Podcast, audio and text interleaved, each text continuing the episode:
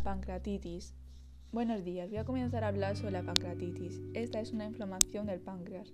Ocurre cuando las enzimas digestivas comienzan a digerir el páncreas. Esta enfermedad puede ser de dos tipos, aguda o crónica. De cualquier forma es grave y puede traer complicaciones.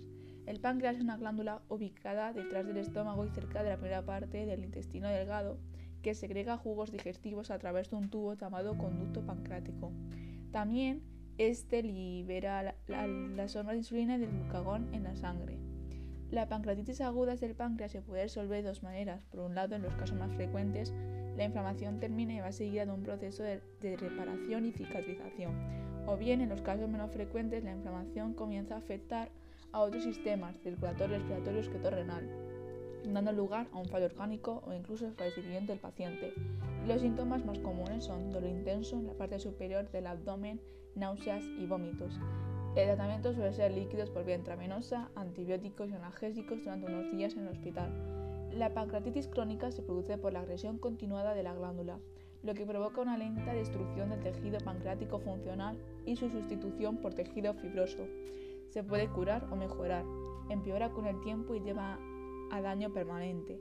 La causa más común es un consumo excesivo de alcohol. Otras causas pueden ser fibrosis quística y otras enfermedades heredadas, grandes cantidades de calcio o grasa en la sangre, algunos medicamentos y enfermedades autoinmunes. Los síntomas incluyen náuseas, vómitos, pérdida de peso y heces grasosas. El tratamiento suele ser fluidos analgésicos por vía intravenosa y nutrición artificial. A continuación explicaré las causas. Las causas de la pancreatitis aguda son variadas.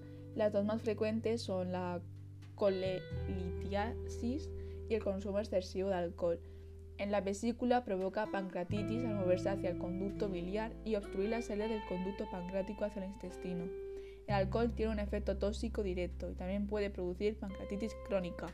Otras causas más raras son ciertos medicamentos, el aumento importante de los niveles de lípidos en sangre, el aumento mantenido de calcio en sangre, las obstrucciones de la salida del conducto del páncreas, los golpes en el abdomen, a unas intervenciones quirúrgicas y la realización de una prueba llamada colangiopancreatografía retrograda endoscópica, en abreviaciones CPRE. En aproximadamente un 15 o 25% de los pacientes no se descubre la causa.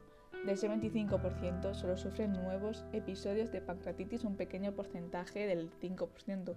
En cuanto a las causas de la pancreatitis crónica, además del consumo desmesurado de alcohol, Destacan episodios repetitivos de pancreatitis aguda, pero además de estas existen otras afecciones que se encuentran asociadas, patologías de carácter autoinmune cuando el sistema inmunitario ataca al cuerpo, obstrucción del conducto pancreático y conducto colédoco, conductos que drenan las enzimas del páncreas y la bilis, complicaciones de una fibrosis quística que provoca acumulación de moco espeso y adherente en los pulmones, el tubo digestivo y otras áreas del cuerpo, altos niveles de triglicéridos en la sangre, puede ser Hipertiroidismo es un trastorno en el cual las glándulas paratiroides del cuello producen demasiada hormona paratiroidea y uso de ciertos medicamentos como sulfamidas, diuréticos, tiacídicos o azatioprina.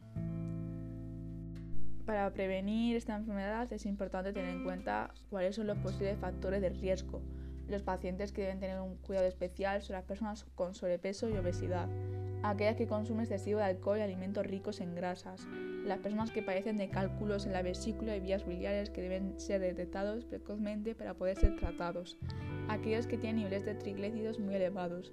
Por lo tanto, las recomendaciones para prevenir su desarrollo se resumen en evitar el consumo de alcohol o tomar cantidades mínimas, una dieta saludable y equilibrada, y evitar la obesidad y controlar los niveles de triglicéridos en sangre.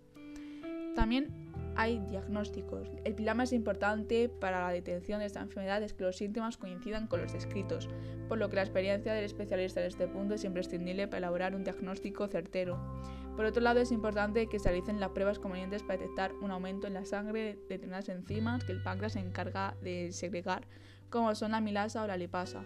Por último, resulta fundamental que el especialista lleve a cabo alguna técnica de imagen, ecografía o escáner para demostrar que existen cambios en la forma o tamaño del páncreas o alteraciones en las regiones cercanas. También tenemos que tener en cuenta que esta enfermedad es frecuente en hombres que en mujeres y a menudo se presenta en personas de edades entre 30 y 40 años Este tipo de pancreatitis no se cura o mejora, empeora con el tiempo y ocasiona un daño permanente. En este sentido, se relaciona con un cierto riesgo de desarrollar cáncer de páncreas que se estima en un 2% por cada 20 años de evolución.